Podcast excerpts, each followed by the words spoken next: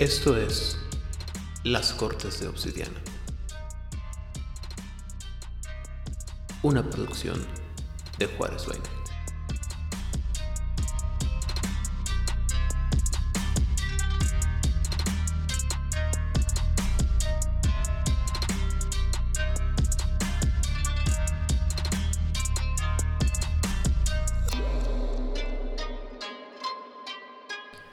Bienvenidos a una sesión más de la Corte de Obsidiana aquí en Juárez by Night. Yo soy su anfitrión, el tigre demonio Aidan Rodríguez, y en esta ocasión, debido a diversas dificultades técnicas y personales, no pudimos grabar el episodio de la manera normal, mejor dicho, la manera en la que estamos platicamos y, y estamos conversando y haciendo comentarios sobre lo que el tema que estamos tratando, pero nos dimos la tarea de grabar cada quien unas partes del tema que vamos a manejar, el tema de los shintais o las y las disciplinas, mejor dicho, de eh, estirpe oriente, es decir, todo eh, las habilidades que tienen los Kuejin a sus órdenes para poder enfrentar a las sobres, a las sobrenaturales y entre ellos mismos. Eh, sin embargo, este, bueno, va a ser un poco diferente el asunto. Eh, pero antes de empezar, me gustaría eh, abrir el programa con una noticia triste. El día en que estamos grabando, o que estoy grabando esta parte yo del programa, el día 11, 12 de diciembre, perdón, despertamos con la, la, triste noticia de la muerte de Anne Rice, autora de la conocida saga de historias vampíricas conocidas como Las Crónicas Vampiras, vampíricas, perdón, de donde se desprenden los grandes libros conocidos como Entrevista con el vampiro y El vampiro Lestat, entre muchos otros que son una gran cantidad de libros, unos libros que, eh, como he comentado en algún otro lado, libros que disfruté mucho, mucho, mucho en mi adolescencia y juventud.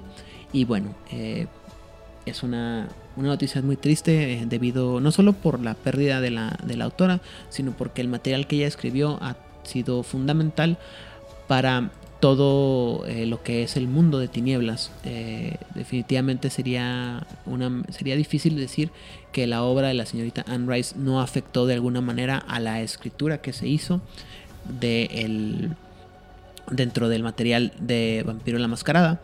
Entonces, pues bueno, eh, es, una, es una gran tristeza saber que, que perdimos a tal escritora y desafortunadamente, solo, bueno, ya no perdemos a la señora, pero pues nos queda toda la obra para de la, señora para el futuro y para todos aquellos que nunca se han dado la oportunidad de, de, leerlos es un gran momento para recordar la obra y la obra de la mujer. Y bueno sin más por el momento vamos a empezar a hablar sobre los shintais o y o las disciplinas los poderes a los que tienen acceso los personajes de Estirpe del Oriente. Hasta luego.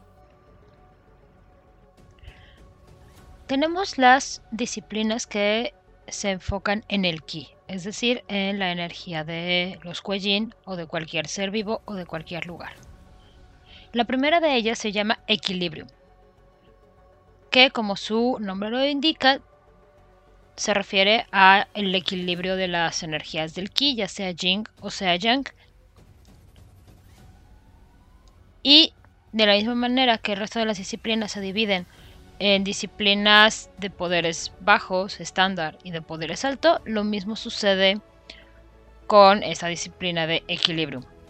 Es temida y es preocupada porque puedes generar cambios en el ki de la víctima y como ya hemos visto a través de varios programas, estos desequilibrios pueden traer consecuencias muy graves para los Kuejins, para los magos, para los humanos y para cualquier víctima de este poder.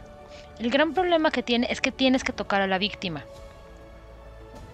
quitándole un montón de alcance. Tienes que tocarla, lo que hace que espectros, fantasmas y espíritus, a menos de que estén en forma corpórea, no puedan ser afectados por ella. El primer punto se llama maestro del flujo. En esta, el Kuejin puede controlar el flujo de ki dentro de su propio cuerpo. ¿A qué se refiere? Es decir, tú puedes, tu, tu puede cambiar puntos de un tipo de ki, digamos Jing, a un a otro tipo de ki contrario, en este caso sería yang. Pero esto solamente es de los puntos temporales o no permanentes del rating. Y solamente sirve para el cuellín que lo está utilizando. El siguiente punto permite hacer lo mismo que el primero, pero en terceros. ¿Qué efectos puede generar esto en la víctima? Si tú subes el rating de un Kuejin de Ki Yang, vas a aumentar las dificultades para que el Kuejin resista estados de frenzy. Si tú llevas a un humano a que esté desbalanzado hacia Jing, este humano se encontrará enfermizo, se encontrará sin ánimo y deprimido. Cosas positivas que puedes hacer con este poder en el caso de los mortales es que puedes curar enfermedades. A menos de que sean cánceres muy avanzados o enfermedades que no se hayan logrado curar todavía por la complejidad de la enfermedad o la forma en que afecta el cuerpo. Por ejemplo, el virus de inmunodeficiencia humana o VIH no se puede. Pero si tienes una persona que tiene ah, inicios de diabetes, que tiene algún tipo de depresión ligera, reflujo o alguna enfermedad que no sea tan grave, se puede curar. Bajo la creencia de que todas las enfermedades son causadas por que la persona no está balanceada en sus energías, en este caso yin y yang. Eso es también muy cercano a la teoría de los humores británicos, que también buscaban balancear los humores de las personas, creyendo que esto llevaría a una mejoría en su salud. En el tercer nivel, puedes hacer lo mismo que en el primero, pero con puntos permanentes.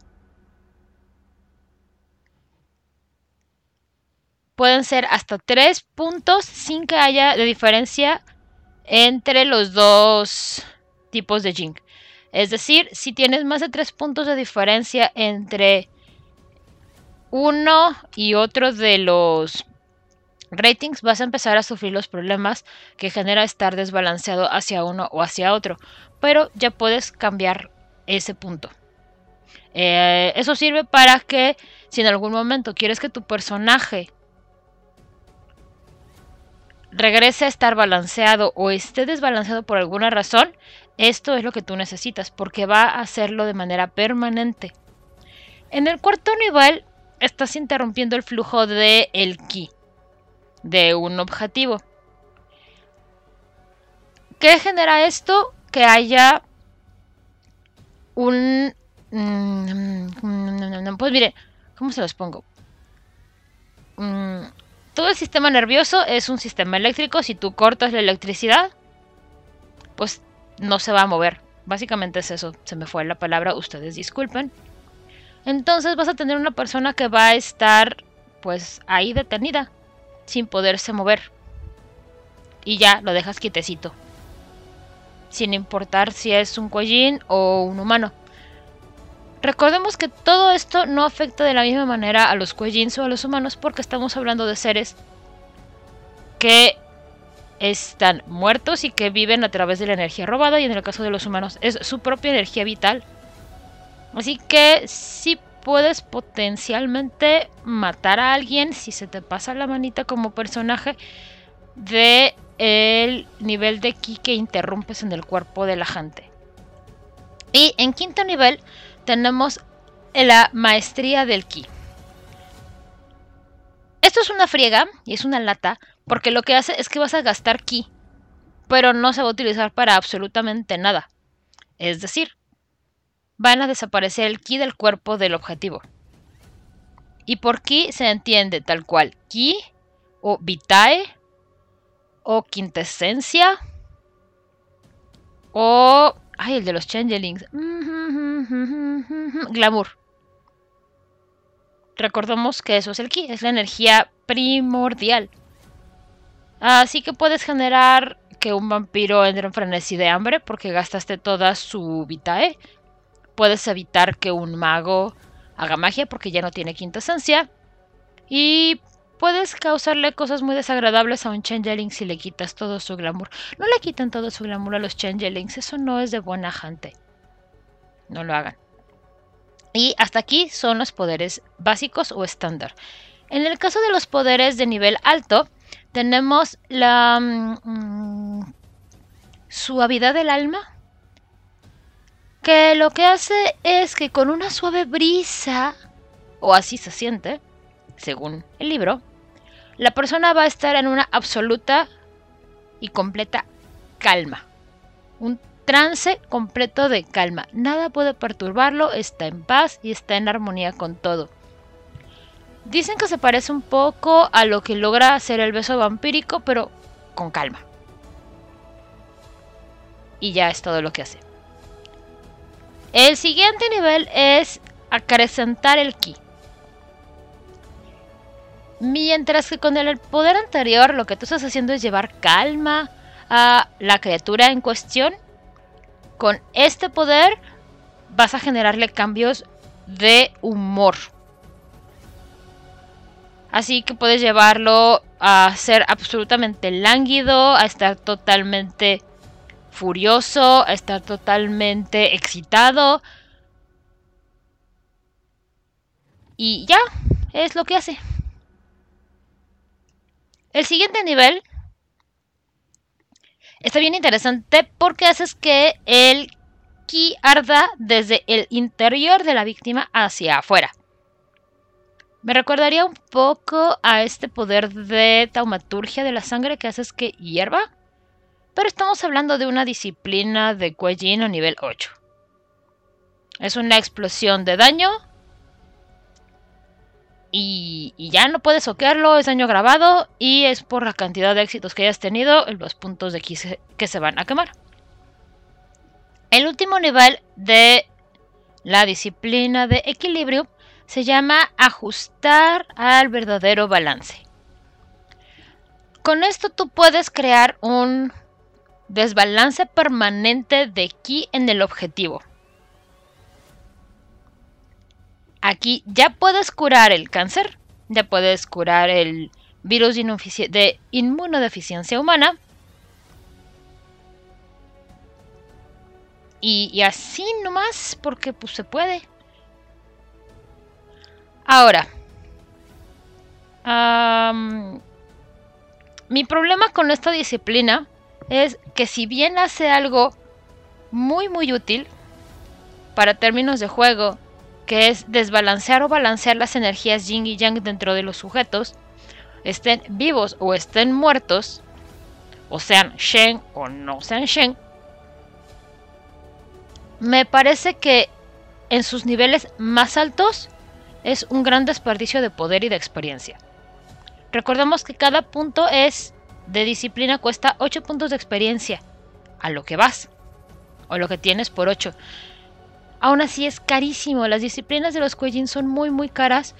Y en el caso de Equilibrium me parece que es demasiada inversión para algo que se podría hacer con los primeros niveles de la disciplina si estuvieran un poco más ajustados. Si a mí me dicen que con el nivel 4 de Equilibrium puedo generar una explosión de ki y generar daño agravado, eso sí te la creo. Sí te la compro. Pero necesitas el nivel 8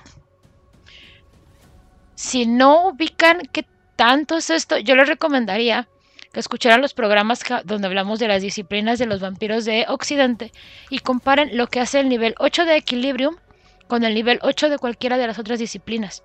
No están balanceadas. Es muy caro ser un vampiro oriental en este caso para lo poquito que haces. Y eso es todo acerca de Equilibrium. La otra disciplina que manipula al ki es el Feng Shui.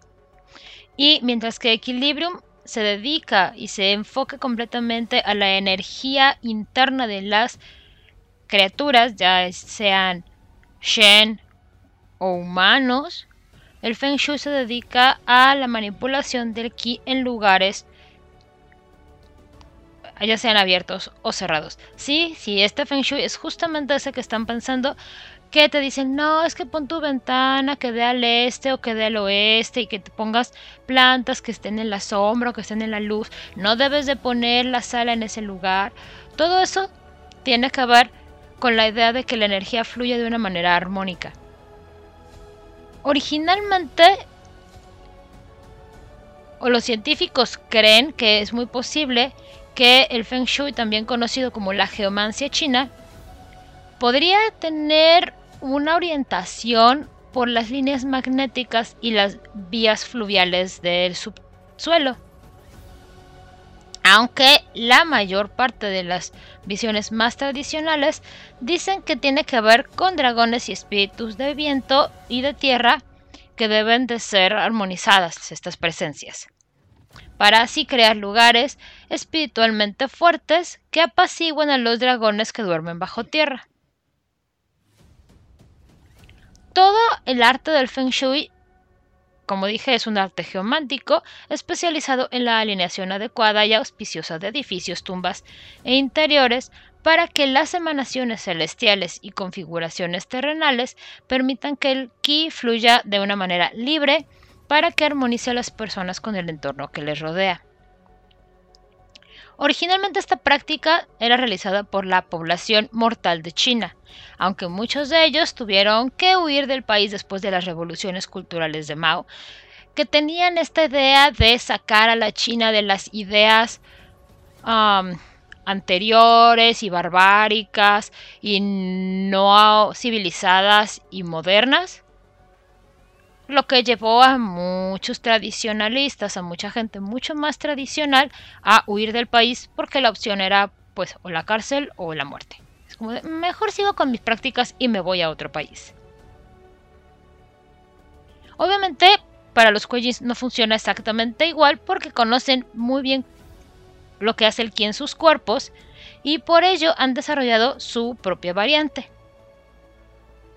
que tiene que a la que le han puesto Sauta, que es la vía negra.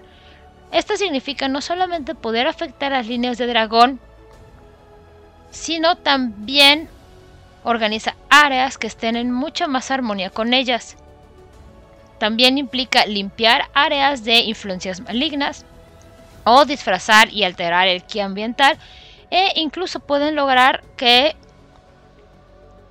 la capacidad de un Kuejin para dibujar el ki ambiental en un área pueda cambiar.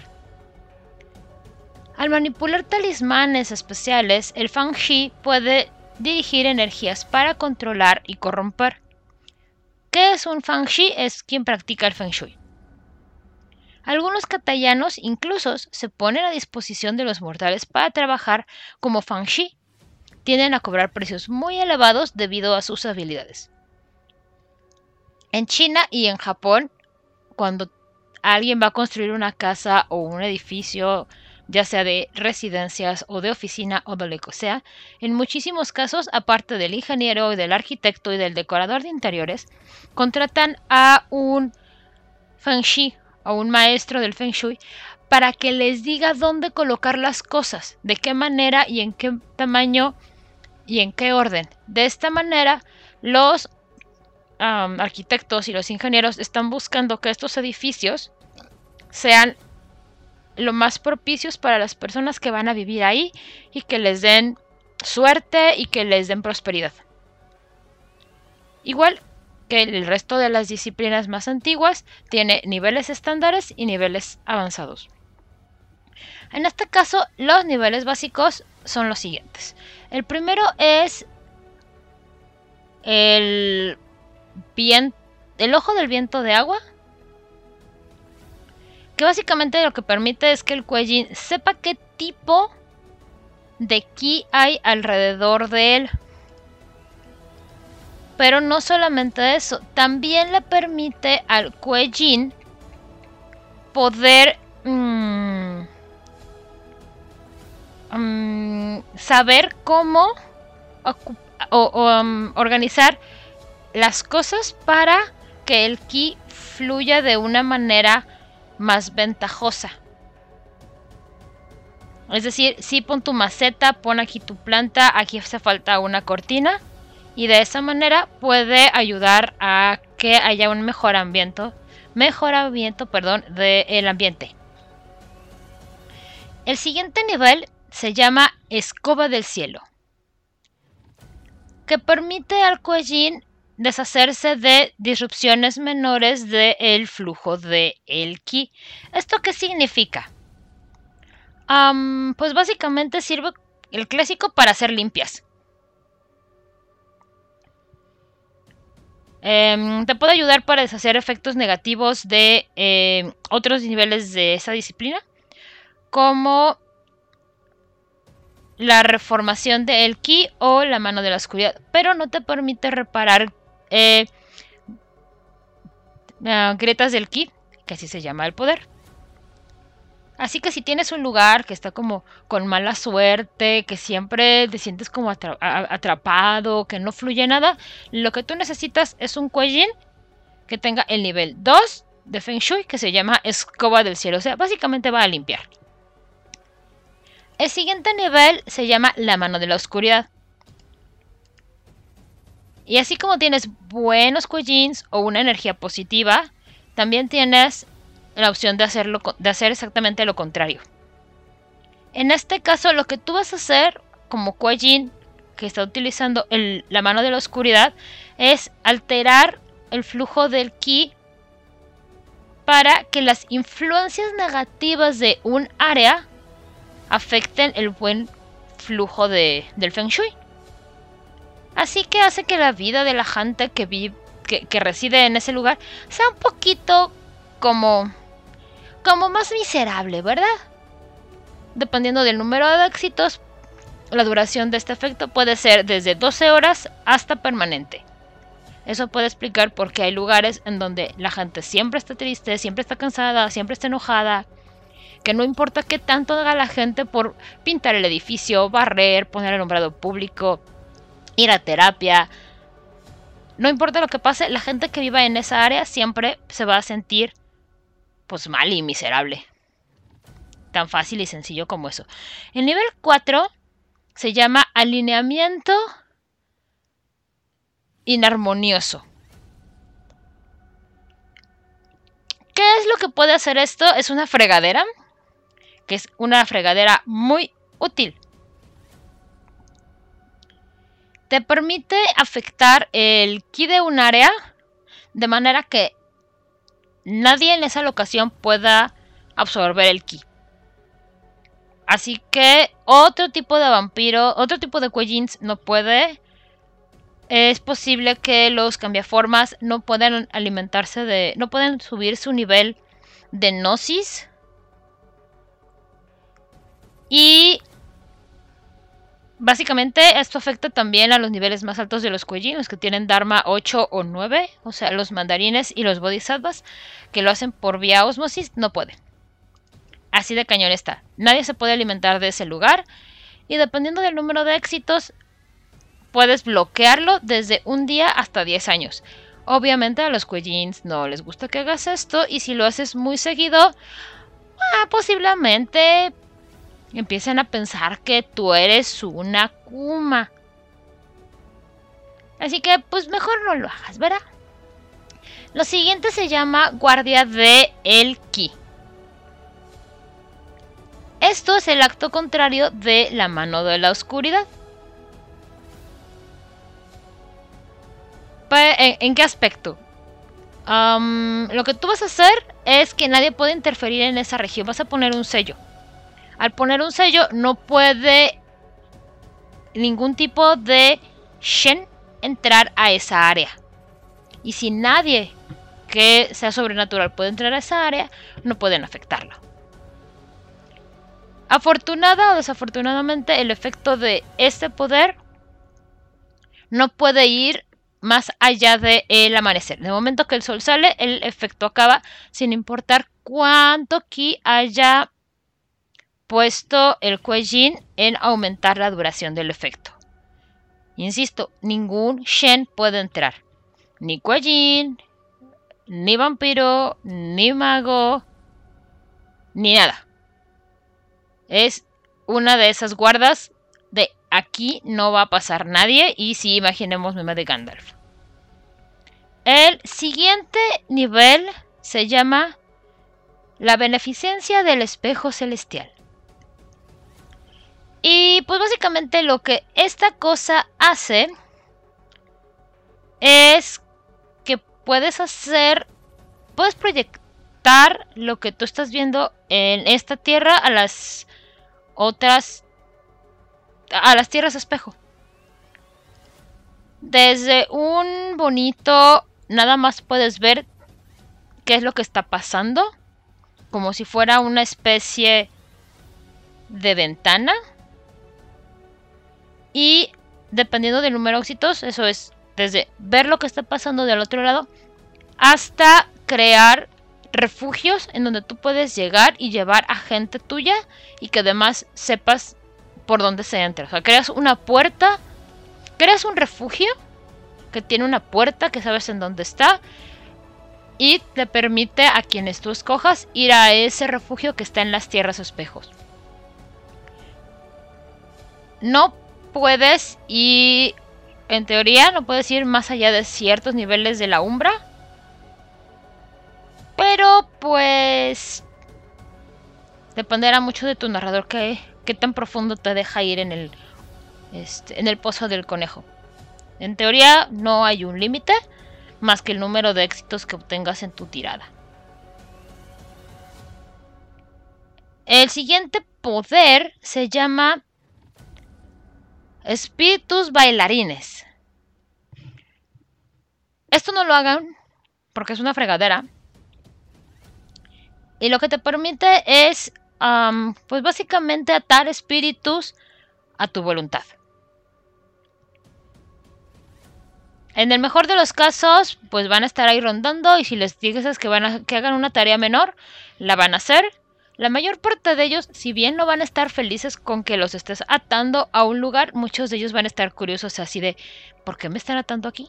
¿Para qué me trajeron? ¿Qué quiere que haga?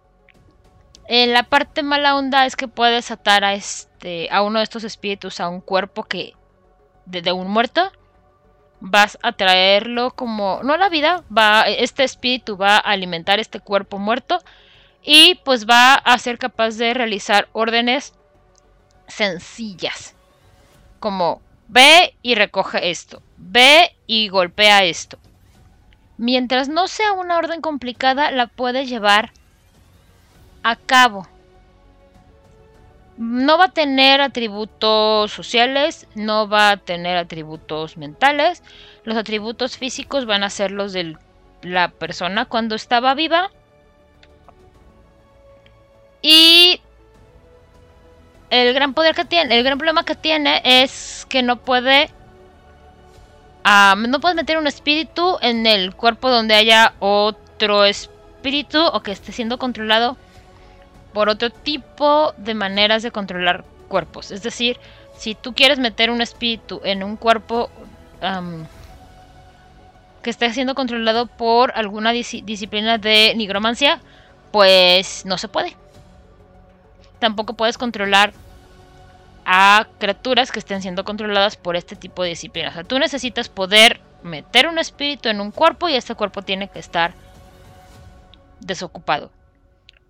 No es un sirviente permanente, nada más va a durarte una sola noche. El siguiente podercito se llama el velo de el de Flipment. Siempre se me va la palabra, ustedes disculpen. Pero lo que hace este poder es que vas a ocultar una región.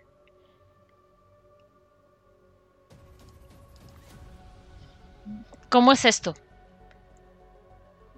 Mm, a través de manejar las energías del ki del, del lugar y de los lugares adyacentes, se va a, no lo van a poder percibir como un lugar de energía, va a, va, a verse una gran barrera, no se va a poder ver a través de él. Y ya, básicamente escondes un lugar o lo proteges. El siguiente nivel se llama la aguja celestial. Y me estoy equivocando. Y ya, básicamente es todo. Y esos son todos los niveles de Feng Shui. Me parece que es una disciplina un poco más útil que Equilibrium. creo que puede dar lugar a historias muy interesantes de cómo esconde tu personaje lugares, cómo hacer que un lugar sea más positivo. Puede dar lugar a historias de es que no vayas a ese barrio porque es peligroso. Lo que crea una gran atmósfera para crónicas. No me parece que sirva mucho para un, un poder de ahorita.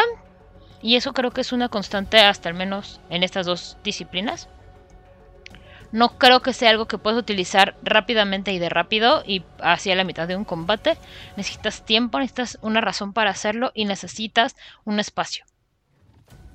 Si tú quieres utilizarlo en tus crónicas para crear ambiente, para darle un flavor a la crónica, estas son dos disciplinas que te pueden servir mucho porque están vinculadas directamente a la esencia que hace que los cuerpos de los Kuejin se muevan.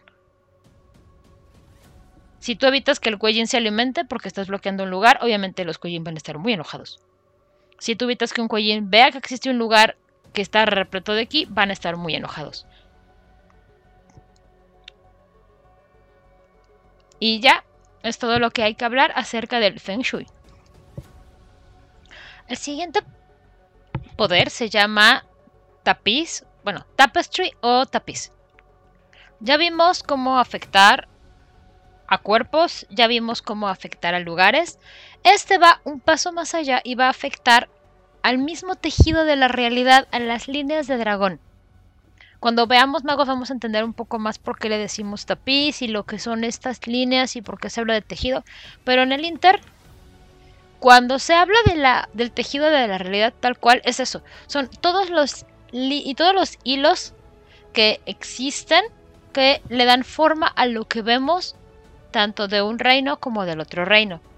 Si alguien puede manipular estos hilos, puede crear efectos muy grandes que no solamente afecten un punto, sino pueden afectar el tejido completo. Lo que puede generar un gran poder y un gran problema. Como digo, con este poder el Kuejin puede manipular las líneas del dragón que fluyen debajo del reino medio. Con la práctica de tapiz, el vampiro puede sintonizar con las fuerzas del yin y el yang en el viento, el agua, el suelo, y luego manipular estas fuerzas para una gran variedad de efectos. En niveles avanzados, así como con Feng Shui avanzados, se refleja una mayor comprensión de las líneas del dragón y de las fuerzas del yin y del yang en el mundo, así como la sintonía más precisa del personaje con ellas. El nivel 1 se llama el llamado del espíritu. Este es muy sencillo, que básicamente atraes espíritus o fantasmas a un lugar en donde afectaste el tejido y van a llamar, van a, estos espíritus o fantasmas no van a tener ningún problema en acudir a tu llamado para que les hagas preguntas o atender a un llamado. Esto no los ata a tu voluntad, solamente los estás haciendo ir a un lugar. Claro que puedo. Después ya los puedes ir a vincular a otros, con otros poderes, pero con esto los llamas. El siguiente poder se llama guarda del ki. Con esto puedes subir o bajar el nivel de la pared o del velo que haya en un lugar. Este es especialmente útil porque recordemos que muchos poderes de los magos y de los cambiaformas dependen de la celosía, del nivel de celosía o del velo que haya. Si tú lo bajas mucho, va a ser mucho más sencillo. Si tú lo subes mucho, va a ser más difícil. Además de que los efectos para los magos en un lugar con una dificultad de tapiz baja o de velo bajo son sus efectos van a ser más coincidentales. Entre más alto esté, la magia se hace más difícil de, realizar. Esto a la tecnocracia le gusta. Al resto de los cambiaformas y al resto de las criaturas del mundo de oscuridad, pues no. El siguiente nivel de poder se llama formar o darle forma al ki. ¿Esto qué hace? Efectivamente lo que vas a hacer es darle suerte tal cual a un lugar. Grábense muy bien este concepto. La suerte aquí se llama Yos. Pero no es como suerte de vas a tener suerte, sino va más allá. Eh, que el destino te, te dé gran suerte. Que los cielos te brinden suerte.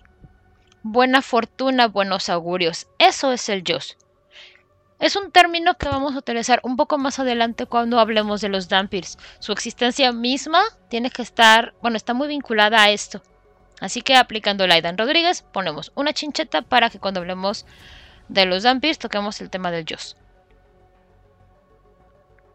Regresando a Tapiz, con este poder lo que tú vas a hacer es aumentar o quitar la suerte o la buena aventura o la buena fortuna de un lugar. Y con eso lo que tú vas a hacer es mm, hacer que los ataques que tú recibas sean más difíciles o que los espíritus puedan quedar atrapados. Porque lo que estás haciendo es al llamar a esta buena fortuna, estás haciendo un enredijo ahí raro. Estás tomando un montón de hilos y los estás tejiendo como tú quieras o los estás enredando. Haces un nido, haces un tejido, haces una maraña, haces un ovillo. Metiéndote directamente con la energía de las líneas de dragón. Ya no importa mucho si es fuerza Jin o es fuerza Yang. En este punto queda como en segundo plano. El siguiente poder se llama montar al dragón.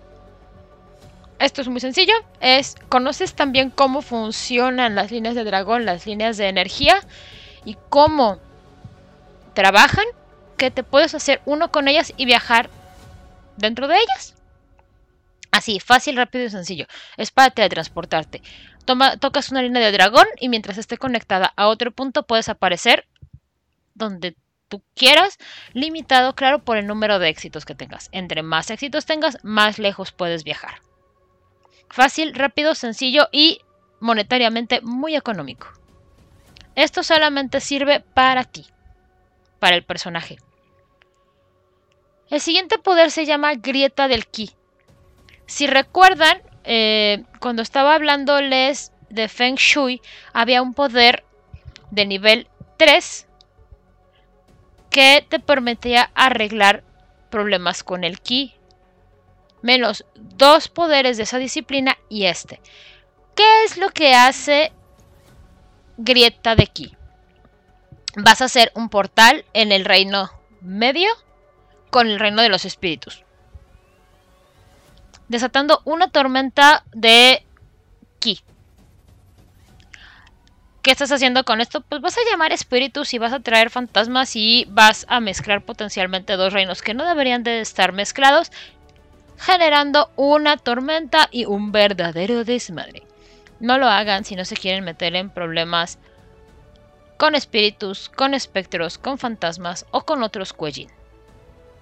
Esto es una muy, muy, muy mala idea.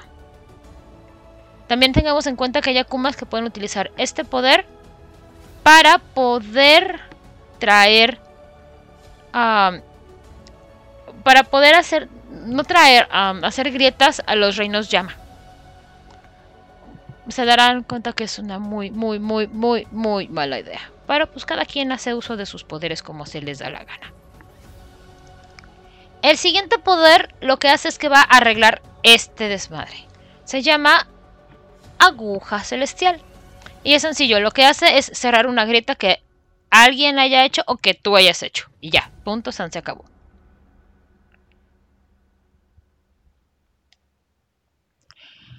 Luego tenemos el carruaje del dragón. Hace lo mismo que el nivel 4, pero puedes llevar pasajeros. O sea, tú puedes viajar a través de líneas de dragón con nivel 4 y en el nivel 7 puedes llevar pasajeros. Fácil, rápido y sencillo. El siguiente nivel se llama Castillo del Ki. Conoces tan bien en dónde hay nidos del dragón y conoces tan bien en dónde están las líneas del dragón y cómo funcionan que tú puedes hacer tu pequeño nidito. Vas a empezar a jalar agua de, bueno, sí, como agua de, como jalar el agua de molino de alguien. Vas a jalar esta energía de los nidos del dragón y de las líneas del dragón y las vas a guardar en un lugar, creando pequeños nidos de dragón o pequeños nodos, pequeñitos, con muy poca energía y unos pues relativamente débiles, pero tienes ahí guardado algo. El problema es que obviamente puedes llamar la atención de espíritus o de algún otro cuellín que ande pasando por ahí que diga, oh mira, ahí hay mucha energía.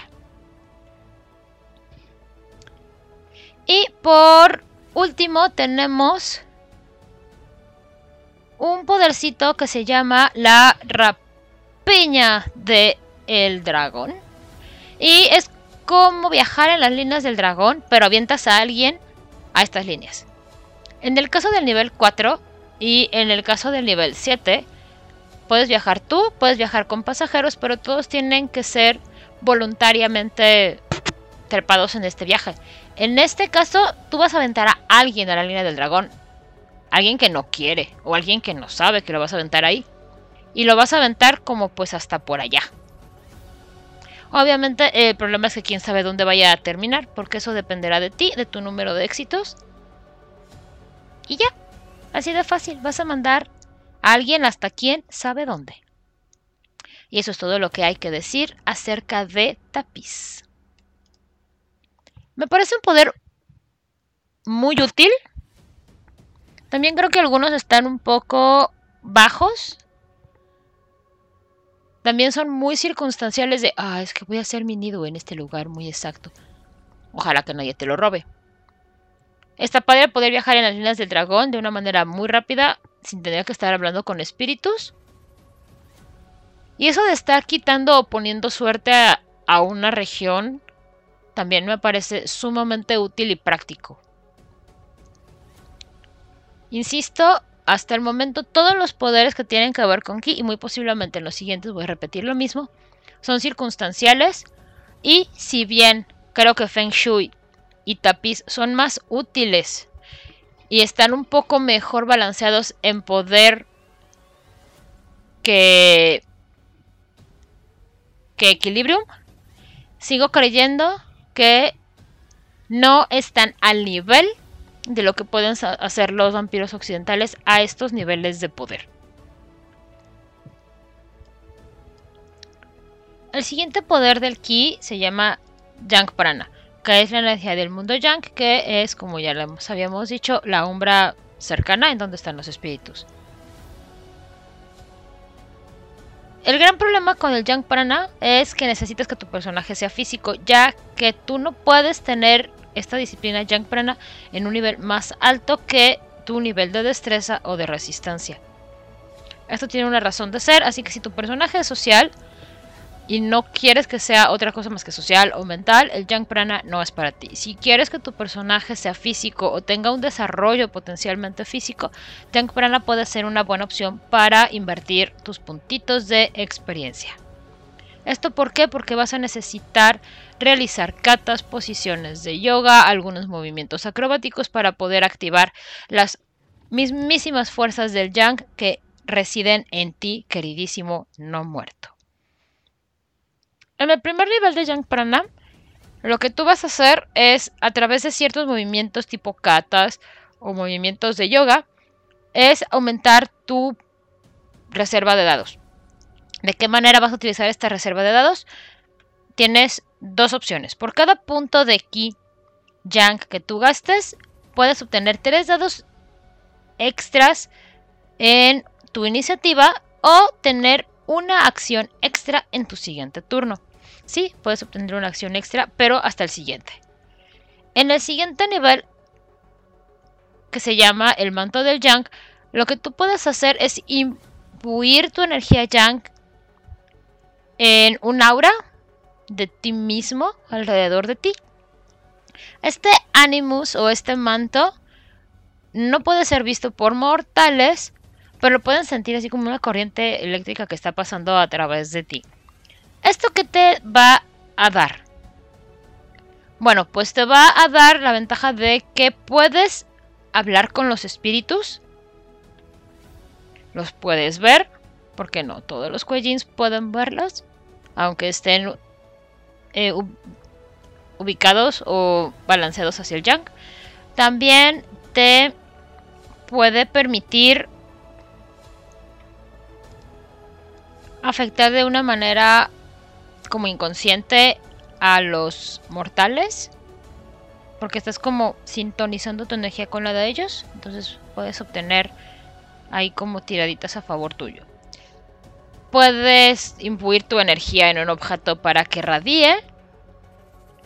Y eso es lo que puedes hacer. El siguiente se llama la danza del dragón. Esto es básicamente para soltar catarrazos. Primero tienes que hacer movimientos acrobáticos, katas, posturas de yoga para entrar en un trance de batalla.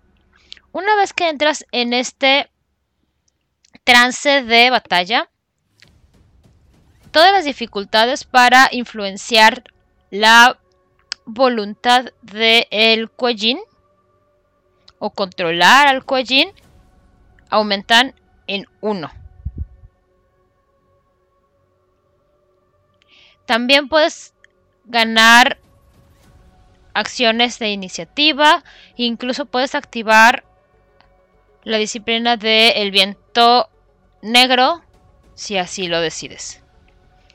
El siguiente punto se llama el manto 8 veces doblado de Yang, que es como el manto de Yang, pero tiene ventajas. Y es que vas a utilizar este Animus que tú imbuiste con tu energía para hacerlo, digamos, visible. Pero creando una ilusión.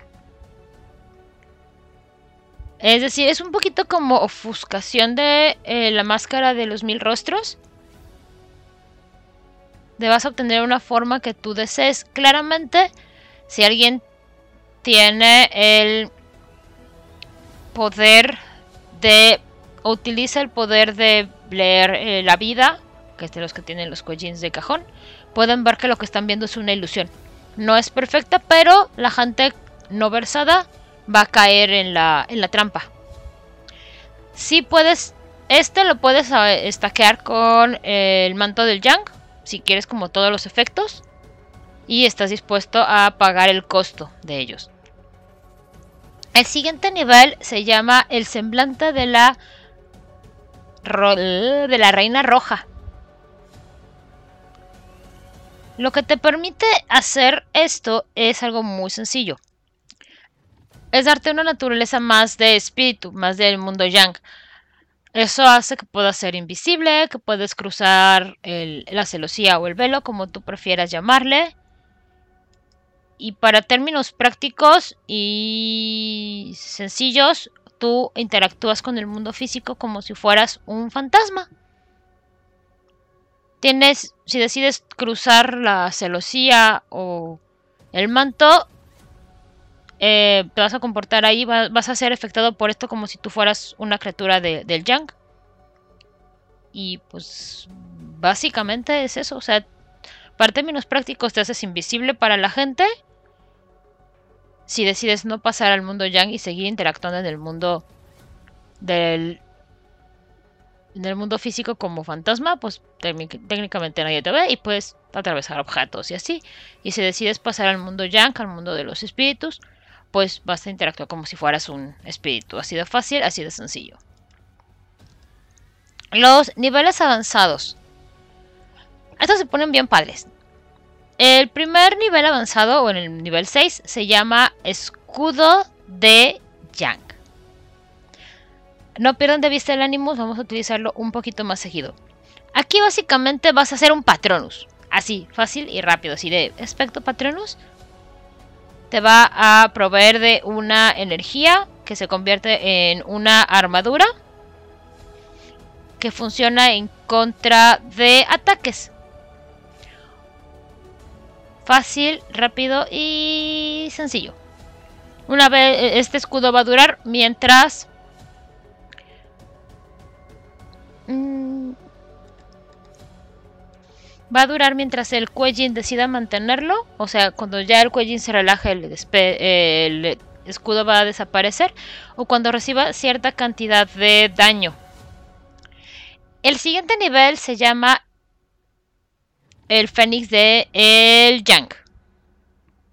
Que es como lo mismo que el escudo de Yang, pero un poco más proactivo.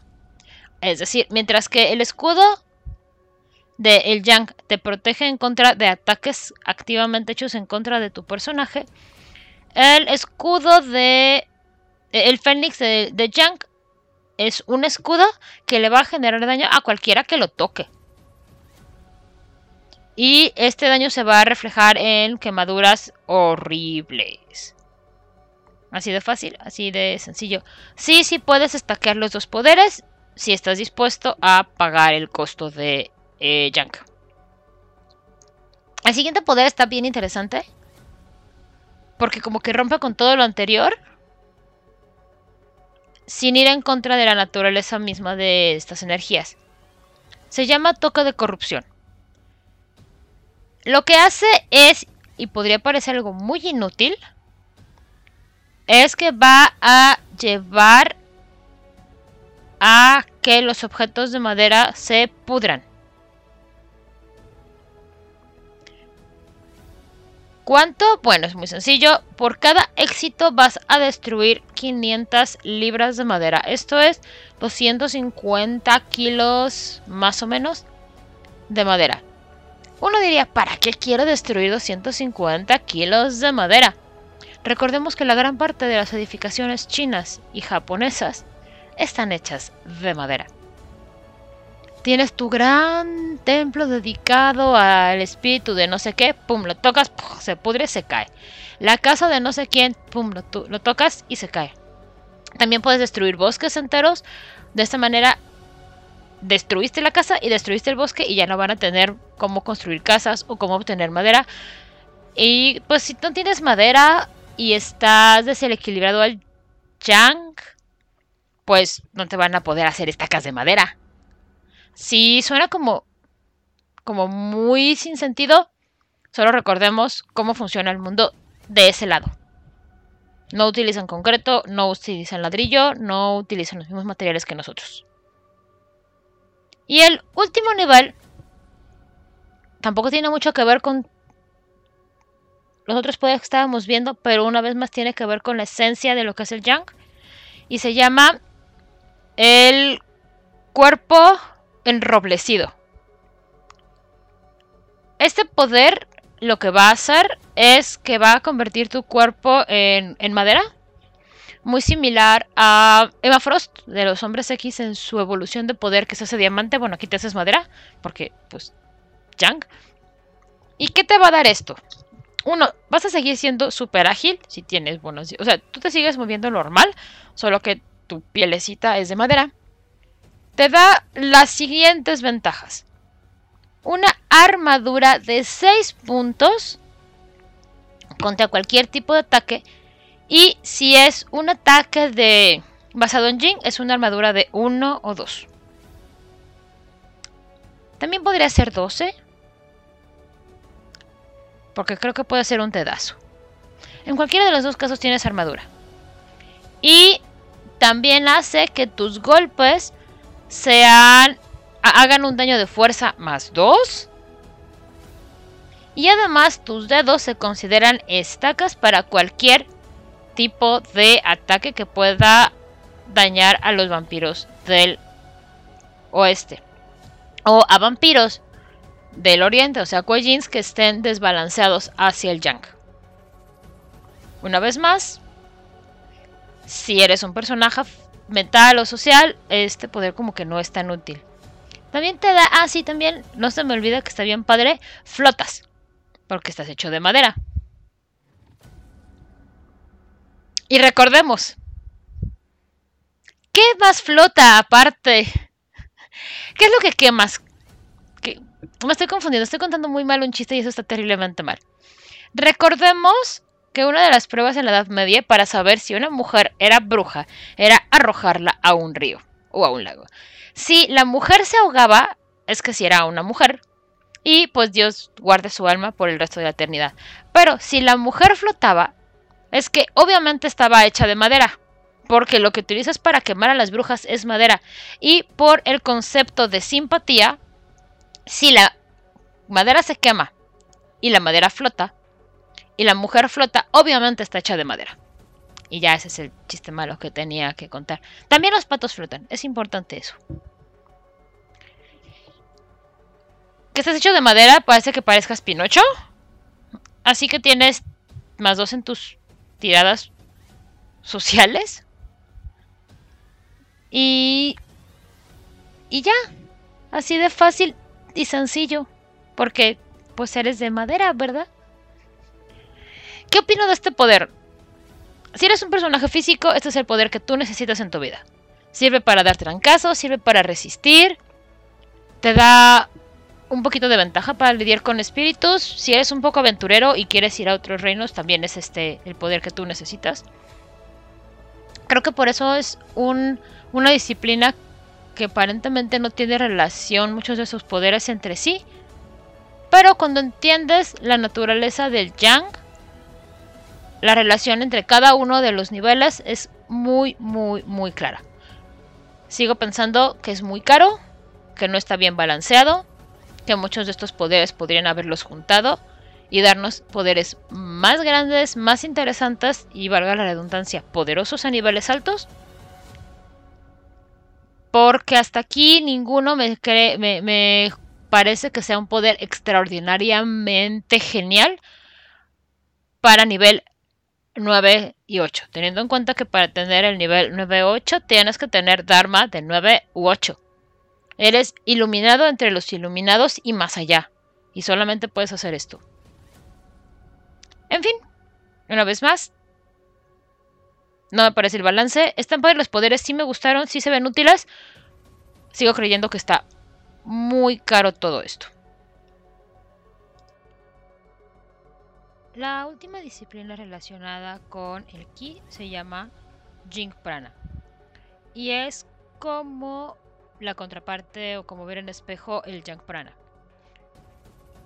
La, diferencia, la primera diferencia radica en que mientras que el Yang es todo agilidad y movimiento y vida, el Jing es más control, es más paciencia. Por eso, mientras que el El Yang Prana está atado a la destreza o a la resistencia, el Jing Prana está atado a la percepción y a la resistencia. No puedes tener más alto tu nivel de Jing Prana de lo que tienes en estas dos en estos dos atributos.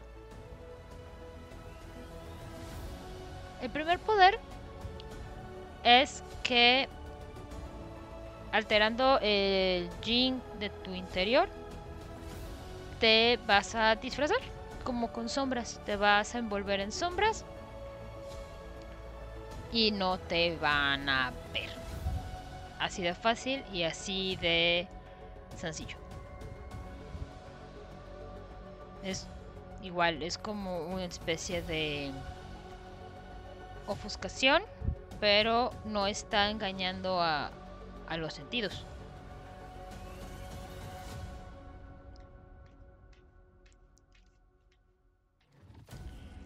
El nivel 2, que es el manto del Jing, hace exactamente lo mismo que el nivel 2 de Yang Prana, pero en vez de ir al plan, en, vez de estar enfocado en el plano Yang o en las criaturas del plano Yang, están enfocadas en el plano Jing y en las criaturas del manto Jing, es decir, en los fantasmas. Así que todo lo que funciona para el Yang Prana, para el manto del Yang, funciona para el manto del Jing. El siguiente poder se llama la danza del hueso. Así Em, mientras que en Yang Prana te da ventajas en el combate, lo que te permite hacer la danza del hueso es que te concentras en el oleaje permanente de energía de una región y haces que todo lo que está alrededor sea letárgico y como más lento y puedes influir de una manera mucho más refinada en ellos. O sea, hace a la gente altamente sugestible ¿Existe esa palabra? Es más fácil que las sugestiones. Así, fácil y, y rápido. Entre más éxitos tengas, más fácil es y más este bonos tienes y tiradas se hacen. Pero en fin, básicamente es como todo, todo es despacito y la gente te hace caso. El siguiente nivel, que es el manto 8 veces doblado del Jing, es exactamente lo mismo que el manto 8 veces doblado que el Yang, pero enfocado hacia el mundo Jing y hacia la energía Jing. ¿Esto que te da? Es que le vas a dar a tu aura tangibilidad y le puedes dar forma como como cadenas, como garras, como navajas de energía, cosas que están hechas como de hielo. Todos estos objetos que te pueden dar este o armadura o te pueden dar cosas para el ataque, pero son de una naturaleza, digamos, fantasmagórica. Uh. Y lo mismo, puedes juntar los efectos del manto 8 veces doblado del Jing con el manto del Jing, si estás dispuesto a pagar su costo. El quinto nivel se llama el semblante del el dragón de ébano. Con esto te haces completamente intangible. La diferencia que hay entre el semblante del dragón de ébano con el manto de la luna es que el manto de la luna solamente te hace invisible y silencioso, o sea, te cubre. Esto realmente te hace intangible. Así que puedes viajar entre los caminos y los mundos de la muerte y puedes hablar con los fantasmas de el oscuro reino de Jave. Así, fácil y rápido. En niveles avanzados sigue esta misma tendencia de ser una especie de contraparte de el Yang Prana y seguiéramos con el Jing Prana. El nivel 6 lo que te permite es tener un escudo de Jing. ¿Qué te da el escudo? Pues también te da un aspecto patrono de energía. No contra criaturas, pero sí es un escudo. Fácil y sencillo. La imagen en vez de ser un escudo vibrante es también algo como nuboso o como de hielo, igual, fantasmagórico, frío, medio muerto. El siguiente se llama... Eh, el siguiente nivel se llama el Nihilista. Es lo mismo, es un escudo de energía que va a hacer daño a aquellos que quieran atacar al vampiro. Pero va a tener un aspecto como de frío, como de hielo. Y lo mismo que el poder de ese nivel de Yang va a causar daño agravado a aquel que lo toque. El siguiente es el toque del óxido. Mientras que el Yang ataca la madera, el Jing ataca el hierro. El metal, para ser más exactos, y funciona igual. Lleva a que por cada éxito sean oxidadas, sean corroídas y destruidas 500 libras de metal o 250 kilos más o menos de metal. Funciona exactamente igual. Y el último nivel es el cuerpo de metal. Con el cuerpo de metal obtienes las mismas ventajas que con el cuerpo de madera. Es decir, obtienes una armadura que te... que de, un escudo que te provee con 6 puntos de armadura o 12, esta sí es el número correcto, o 12 puntos si es en contra de ataques basados en el Yang. Aquí hay un poco de, diferencia y es que hace más daño tus golpes en vez de ser fuerza más 2, aquí es fuerza más 3. Y además tus dedos se convierten en garras como navajas que hacen daño agravado en contra de vampiros y de criaturas Shen. En este caso tomas la forma del metal y te ves realmente totalmente fuera de lo normal, así que todas las tiradas sociales van a fallar.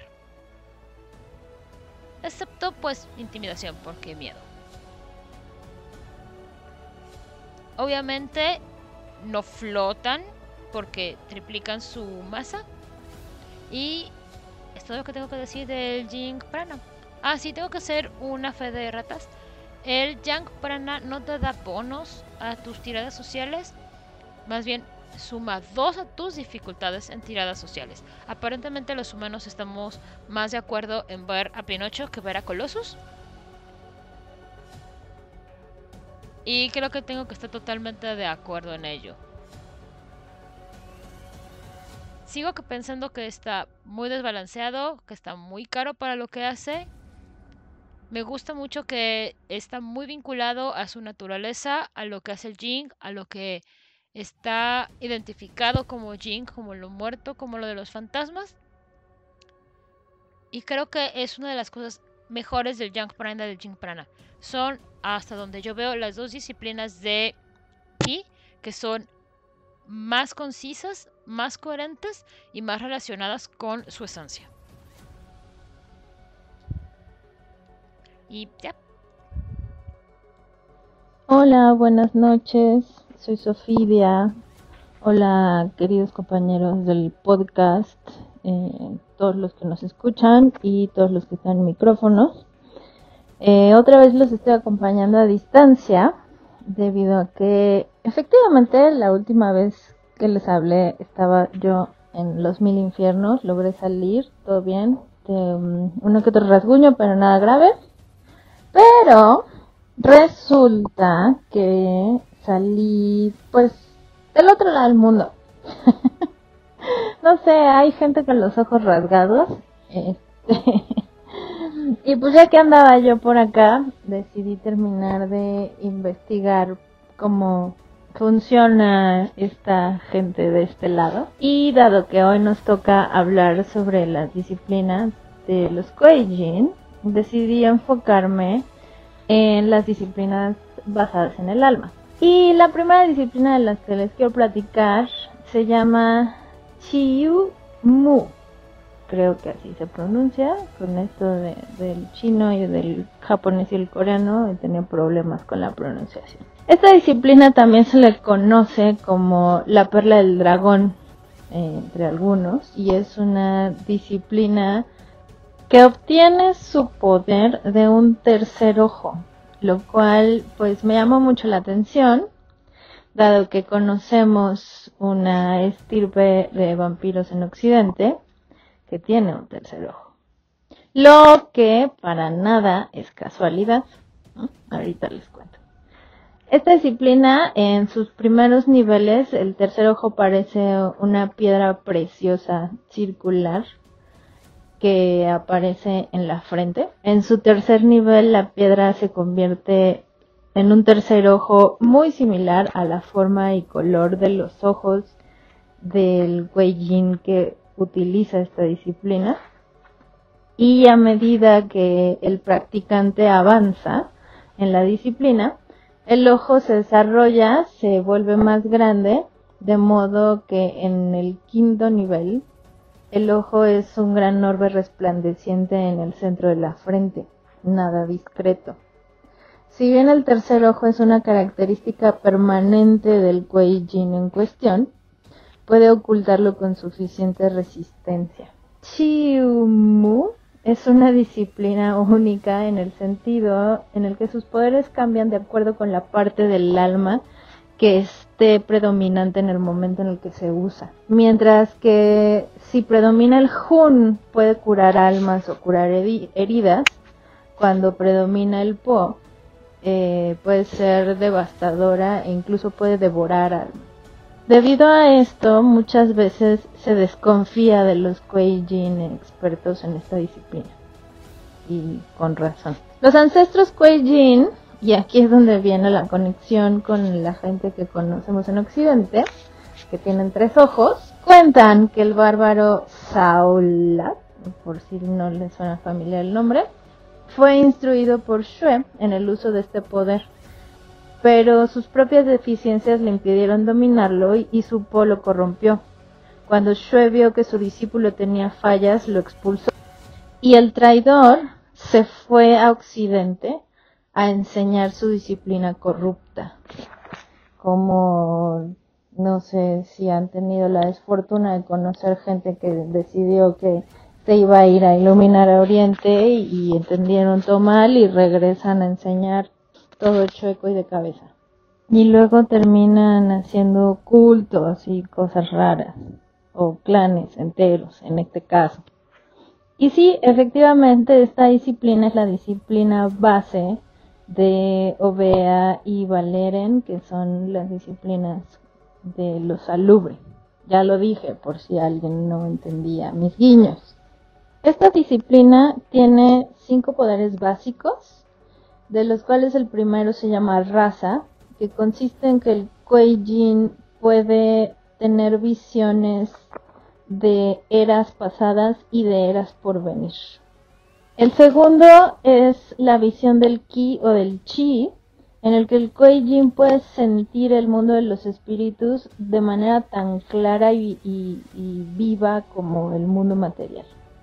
El tercero se llama la guarda del dragón, en el que el Kuei Jin puede crear una barrera de ki o de chi que mantiene a sus atacantes a raya. El cuarto se llama purificación, que consiste en que el Kuei Jin puede o purgar a su objetivo de un chi corrupto, si en el usuario predomina el Hun, o meterle más energía demoníaca, si en el usuario predomina el Po. Y por último está el devorador de espíritu, en el que, como mencioné anteriormente, el Kuei Jin puede o purificar el alma, si predomina en él el Hun, o devorarla, si predomina en él el Po. Esta disciplina cuenta también con cuatro poderes avanzados, que son el escudo del alma, que como su nombre lo dice, protege el alma del usuario en contra de ataques de otros seres sobrenaturales.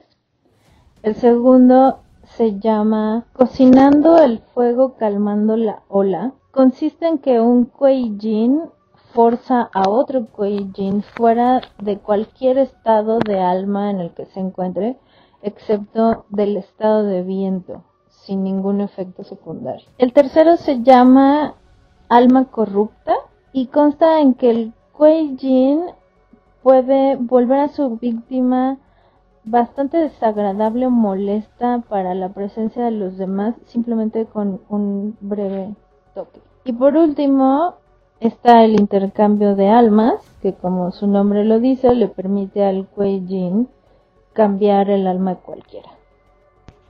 La siguiente disciplina a la que les quiero platicar se llama cultivación o el cultivo. Y es una disciplina del alma que permite a los Kuei-Jin cultivar su Po. Para un maestro de esta disciplina, el Po es solo otro miembro de la familia, uno rebelde que ocasionalmente debe ser disciplinado, pero miembro útil de todos modos.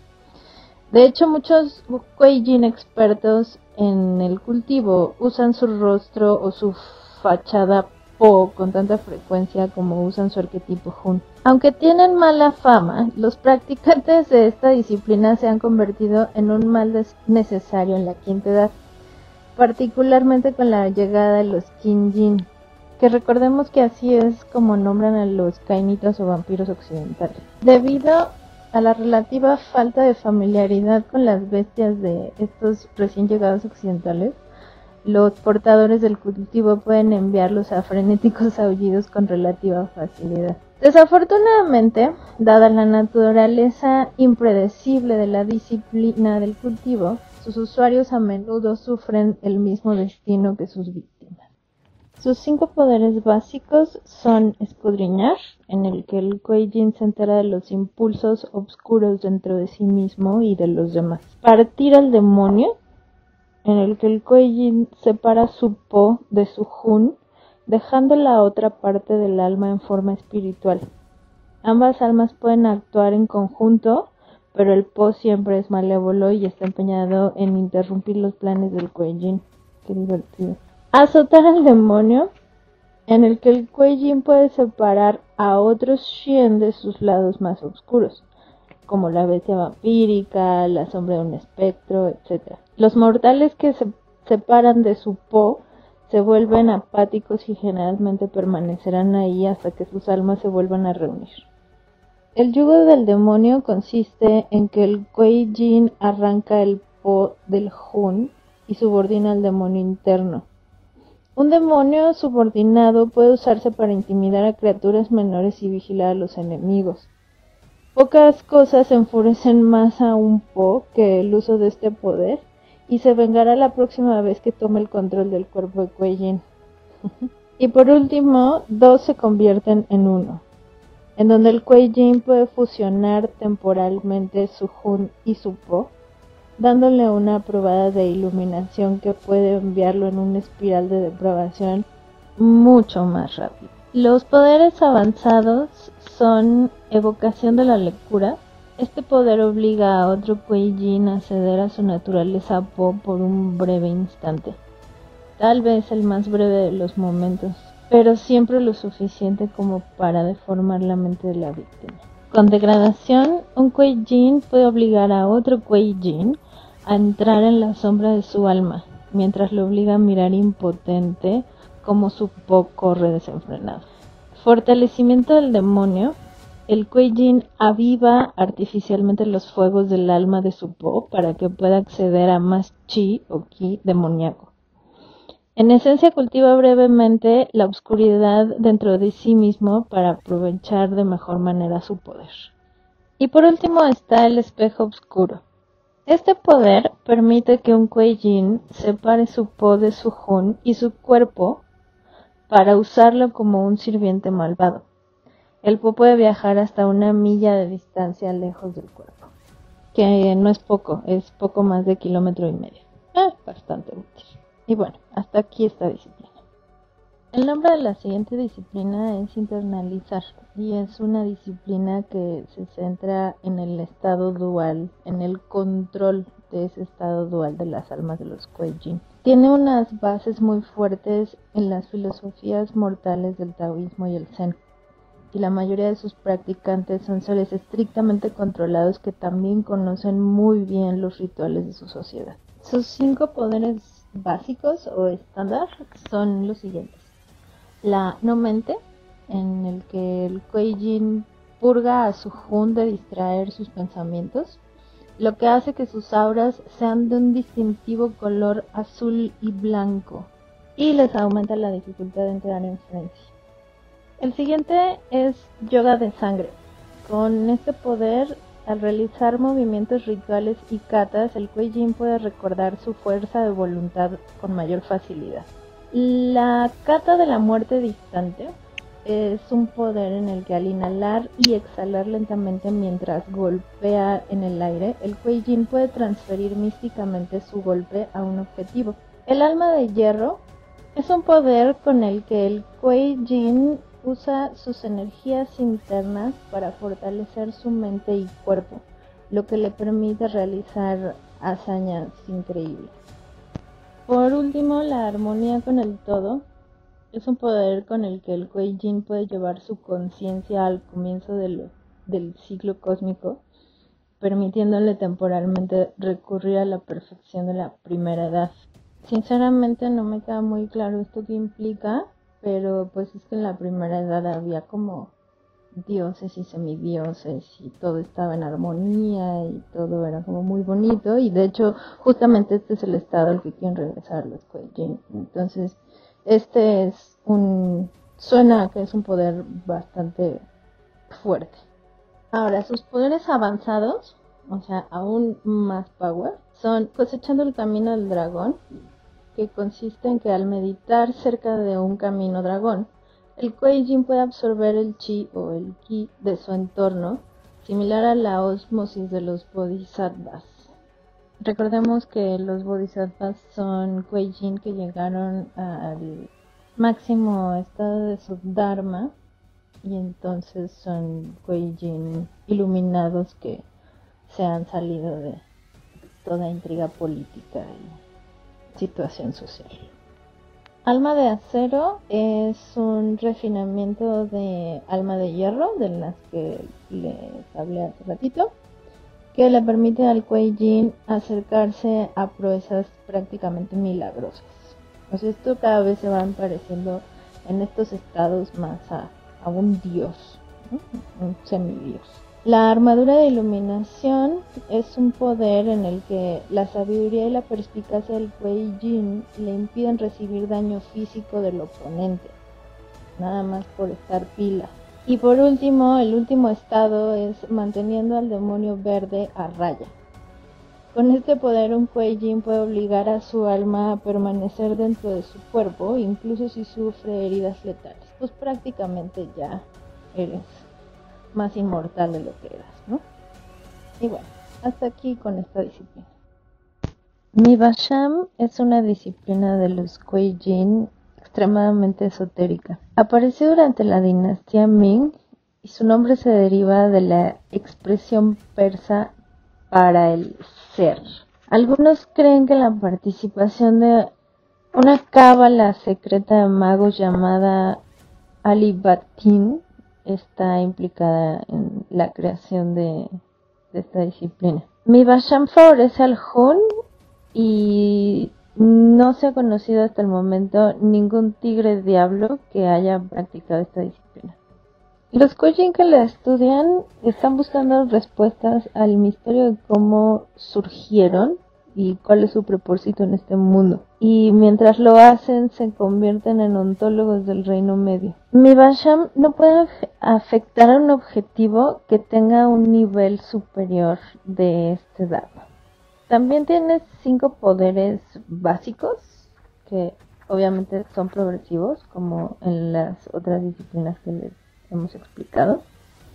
Y el primero de estos poderes se llama la lente del yo y consiste en, que, el que el puede ver el alma de su objetivo y darse cuenta de su naturaleza Po. El siguiente nivel es conocido como Dan o también como Koan del combate. Este poder enfrenta a su objetivo con una pregunta aparentemente simple o un dilema filosófico a la víctima que, golpeada por los misterios que insinúa la declaración no puede mantener su concentración en nada más. Sí, no sé si a ustedes les ha pasado, pero a mí me ha pasado hablando con filósofos y, y sí sintiendo cómo funciona. Te atarantan básicamente. El tercer nivel se llama Caminando sobre las piedras y consiste en viajar entre los diferentes reinos espirituales dentro del telurio o tellurian, no estoy segura cómo se dice en español, de una manera mucho más sencilla.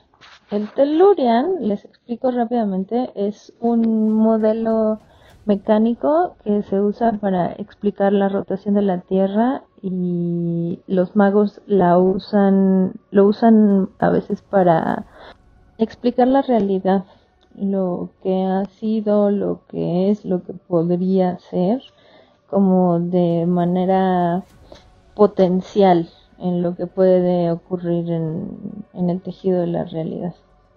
A ver si lo vemos un poquito mejor cuando hablemos de mago eh, en un futuro. El siguiente nivel se llama un tropiezo en el camino. Y este poder permite que un Kuijin haga que otro Kuijin cuestione su papel y propósito en la no vida lo que ataca directamente a su nivel de Dharma. Y por último tenemos al acertijo de Maya. El Kuei revela una verdad confusa al objetivo que agota su fuerza de voluntad. Claramente hay una progresión en estos poderes en la que cada vez se van poniendo más poderosos y más intensos, pero ahí no acaba. Eh, tenemos otros cuatro poderes avanzados y el primero de ellos se llama el velo de Maya. con este poder el Kuei aprende a manipular la ilusión de la realidad, creando espejismos muy potentes que dejan huellas sensoriales reales. Entonces vuelven la experiencia mucho más convincente.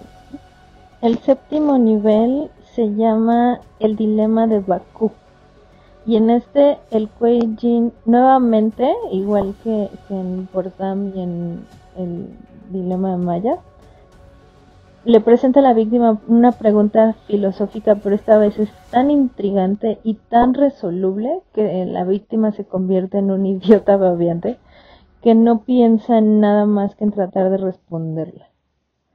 te dejan en, en blackout. El octavo nivel se llama Más allá de la puerta y consiste en que los pasos del Kuei Yin comienzan a deformar el espacio, lo que le permite viajar grandes distancias en un instante. Y el último nivel se llama realidad revisionista y este poder está súper feo y súper fuerte para un Kuei y consiste en que un Kuei puede forzar a otro a abandonar su camino dármico sin dejarle otra opción más que comenzar la búsqueda de iluminación desde cero, desde el principio. Esto, híjole, esto está bien triste.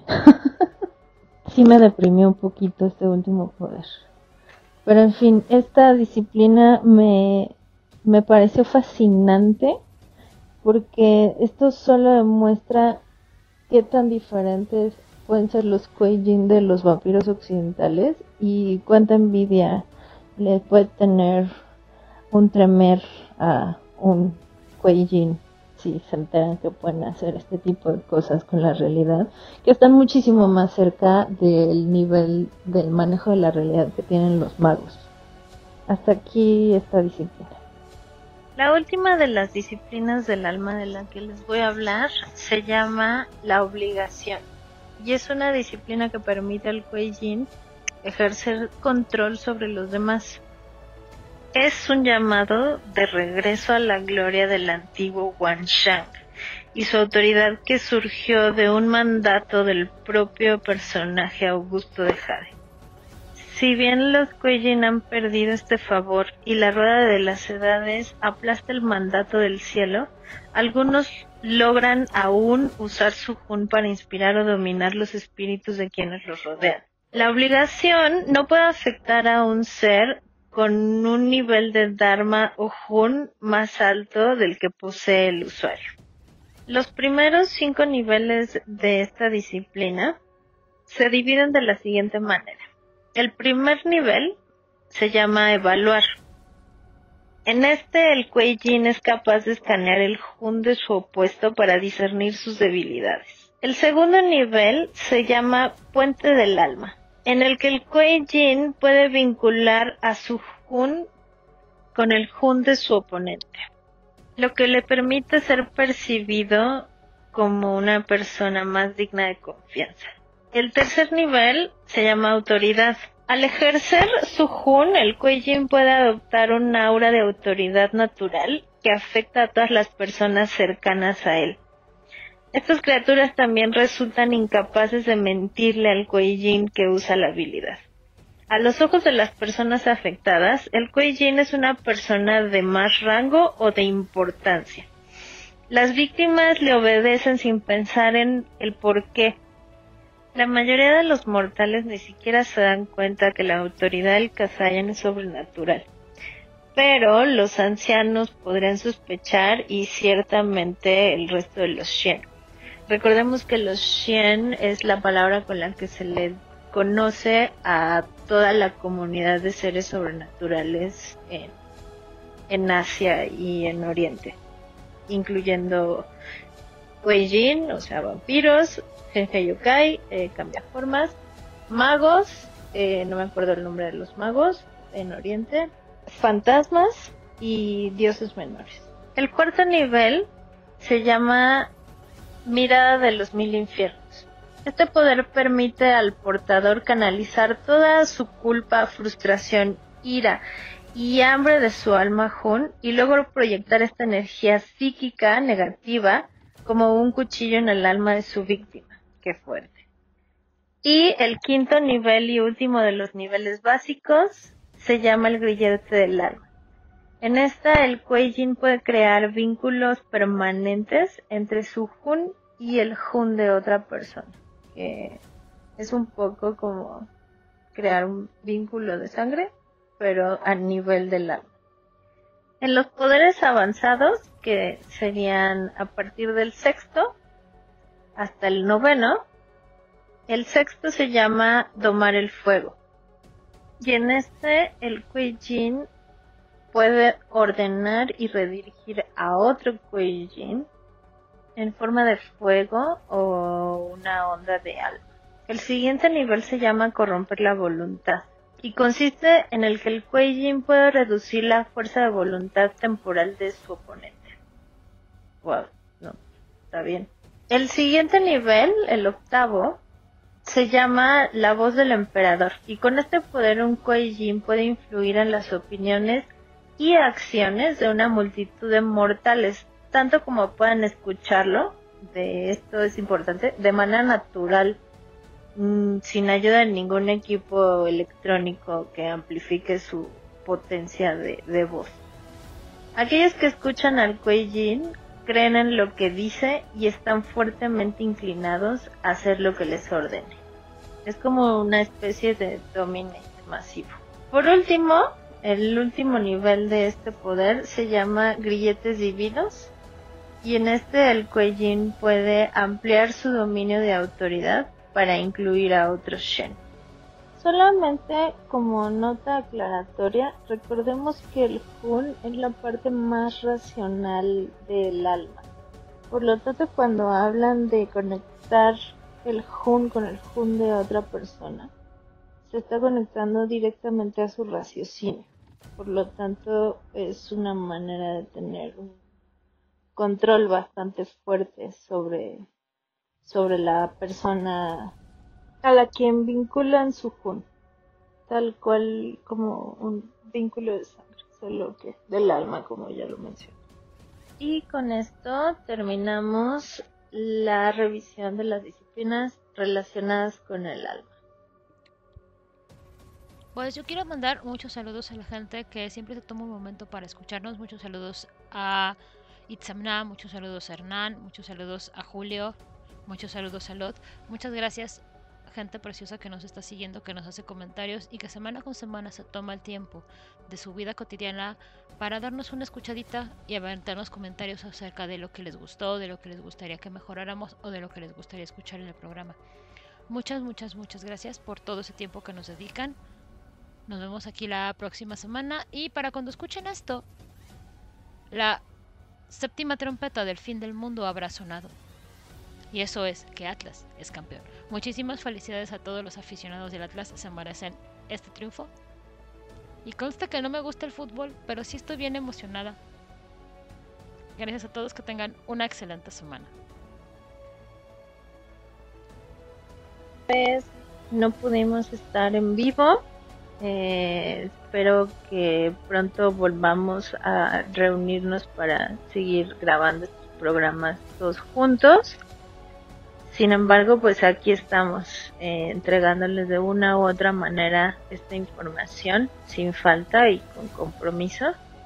Espero que todos ustedes tengan un buen fin de año, un buen invierno y se la pasen lo mejor posible y lo más tranquilo y divertido posible. Eh, le mando un saludo a todos nuestros escuchas fieles que siempre semana con semana están aquí en sintonizando este podcast. Saludos Hernán, saludos a Itzamna, saludos a Edgar, a Oliver, saludos a mis compañeros de micrófonos que, que ahora no pudimos platicar, pero que aquí estamos de una u otra manera. Saludos a las mazmorras y dragones, a Julio, a Mena, a los camarillos, a las voces de Londres, que terminen bien el año y empiecen bien el siguiente. Y por aquí nos seguimos escuchando. Yo soy Sofía y como siempre es un gusto estar hablando de estas ñoñerías.